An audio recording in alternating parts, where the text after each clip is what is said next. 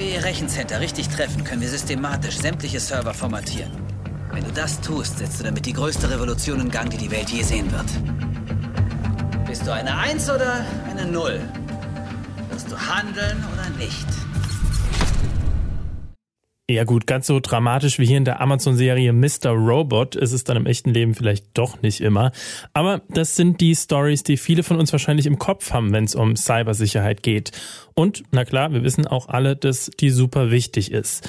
Wie Cyberangriffe aufgespürt und Systeme vor ihnen geschützt werden sollen, das legt in Deutschland die sogenannte Cybersicherheitsstrategie fest. Die will das Innenministerium jetzt noch vor Ende dieser Legislaturperiode verändern. In dem Entwurf sind auch sogenannte Hackbacks vorgesehen. Und über die sprechen wir heute. Wir fragen uns, sollte der Staat zurückhacken? Es ist Donnerstag, der 1. Juli. Ich bin Jonas Gretel. Hi zusammen.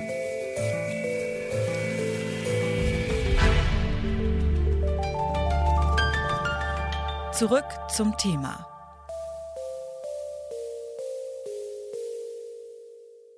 Vergangenes Jahr, da ist bekannt geworden, dass staatliche Behörden in den USA Opfer von einem Hackerangriff geworden sind. Bei einem Angriff dieses Jahr im Mai hat es dann auch nichtstaatliche Organisationen getroffen. Auch in Deutschland passiert das immer wieder. 2020 hat es hier über 170 Angriffe auf kritische Infrastruktur gegeben. Dazu zählen zum Beispiel Krankenhäuser oder Dienstleister für die Wasserversorgung. Aber was passiert eigentlich bei einem Hackerangriff? Darüber habe ich mit Sven Herpich gesprochen. Er ist Leiter für internationale Cybersicherheitspolitik bei der Stiftung Neue Verantwortung, einer Denkfabrik für Fragen in Bezug auf Digitalisierung und neue Technologien.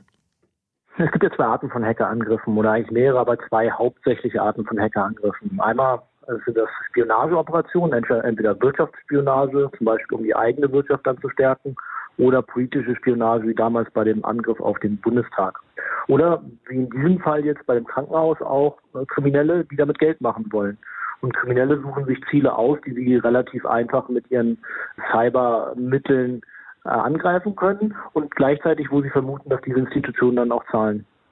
Also das ist dann, da geht es einfach um Erpressung dann bei solchen Angriffen. Genau, also wir sprechen oft zwar natürlich über so, ähm, sage ich mal, Hochprofilangriffe wie auf den Bundestag, wo Spionage vermutet wird oder gegen deutsche große Unternehmen. Aber wenn man sich anguckt, was wirklich sehr großen Schaden in Deutschland und auch auf der Welt verursacht, dann sind das vor allem eben auch Cyberkriminelle, die Unternehmen, aber auch öffentliche Infrastrukturen wie Krankenhäuser angreifen, dort die Daten verschlüsseln und sich dann äh, gegen eine Lösegeldzahlung eben die Daten wieder freigeben. Die Bundesregierung will deutsche Behörden und Firmen besser vor Cyberattacken schützen. Sie hat ein Sicherheitspapier entworfen, um die Sicherheitsstrategien in Deutschland anzupassen. Und an diesem Papier gibt es eine Menge Kritik.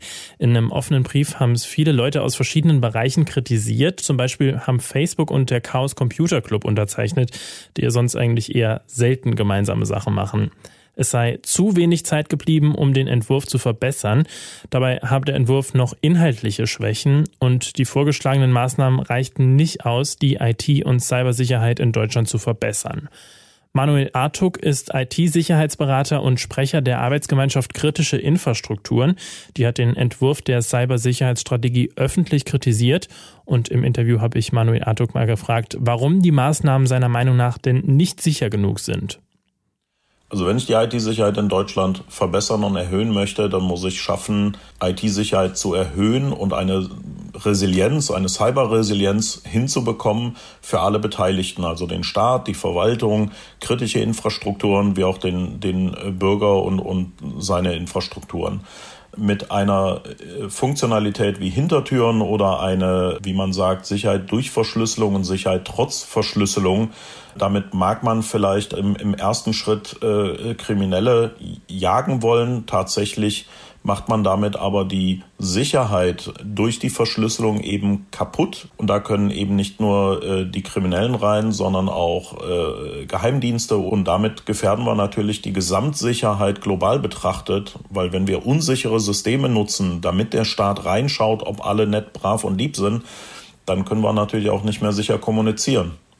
Können Sie das vielleicht nochmal kurz runterbrechen für Menschen, die sich vielleicht nicht so gut mit IT auskennen? Was sind das zum Beispiel für Hintertüren, die sich die Bundesregierung da eingebaut hat? Was wird da genau kritisiert von Ihnen? Also die Bundesregierung äh, gibt beispielsweise vor, dass man äh, das Recht haben soll, Staatstrojaner zu verteilen, ähm, eine Verschlüsselung so unsicher und so äh, ähm, defekt sozusagen äh, vorzugeben, dass eben eine gesicherte Systemkommunikation nicht mehr möglich ist. Und äh, wenn ich jetzt ein konkretes Beispiel nehme, eine kritische Infrastruktur, Strombetreiber oder Wasserbetreiber, äh, die jetzt einen sicheren Kanal benötigen, um den Administrator an ihre ähm, Umgebung, Produktionsumgebung zu lassen, dann äh, ist die nicht hinreichend sicher, weil eben vielleicht Hintertüren in dieser Software stecken müssen oder die Verschlüsselung so weit runtergebrochen ist, dass auch ähm, ja, Ransomware-Angreifer beispielsweise diesen, diese Schwachstellen ausnutzen können und nicht nur die Sicherheitsbeamten, die eben sicherheitshalber da reinschauen ähm, und damit eben auch die ganze Produktion im Extremfall verschlüsseln oder lahmlegen könnten. Wovon Manuel Artuk hier spricht, das sind sogenannte Hackbacks. Das ist ein Gegenangriff, wenn jemand versucht, ein digitales System zu beschädigen. Das kann aktiv sein, wenn man im Moment des Angriffs zum Beispiel die GPS-Koordinaten der Angreifenden lokalisiert, aber auch passiv, wenn man durch vorher festgelegte Sicherheitslücken die eigenen Systeme testet und damit dann zum Beispiel die Firewall verbessert. Soweit die Theorie. Manuel Artuk sieht aber genau da das Problem bei der Cybersicherheitsstrategie der Bundesregierung. Wenn der Angriff von einem kompromittierten System, beispielsweise einem Krankenhaus, erfolgt, dann greife ich zurück an das Krankenhaussystem an und lege damit im Extremfall das Krankenhaus lahm, weil ich ja diesen Angreifer lahmlegen möchte. Als Angreifer gehe ich ja nicht direkt von meinen Systemen aus, dann wüsste man ja direkt, wer ich bin und, und äh, äh woher ich komme und dann könnte man mich auch äh, einfach mit der Polizei sozusagen hops nehmen oder eben über Interpol ausschreiben etc. Also insofern gehen Angreifer niemals über die eigenen Systeme, sondern versuchen immer über andere Systeme, die sie kompromittiert haben, über mehrere Schritte sozusagen dann anzugreifen.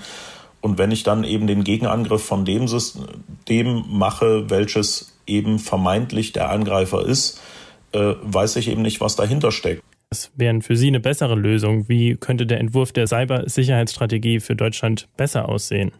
Beispielsweise könnte man äh, ganz konkret reinschreiben, dass man äh, Sicherheitsschwachstellen, die äh, deutsche Behörden und Institute ähm, feststellen, ermitteln oder sogar genannt bekommen, bedingungslos und verbindlich an eine unabhängige Sicherheitsbehörde, beispielsweise ein Bundesamt für Sicherheit in der Informationstechnik, welches nicht mehr dem äh, Bundesinnenministerium unterliegt, sondern tatsächlich unabhängig ist, melden und die, das äh, BSI wäre dann verpflichtet, ähm, diese mit dem Hersteller sozusagen zu klären, dass der Hersteller äh, ein Patch bereitstellt und der dann auch bei allen Kunden zur, zur Umsetzung kommt. Eine solche Vorgabe an alle deutschen Behörden gibt es nicht. Dieses Beheben wäre eine ganz konkrete Möglichkeit, wie man die Sicherheit wirklich erhöht.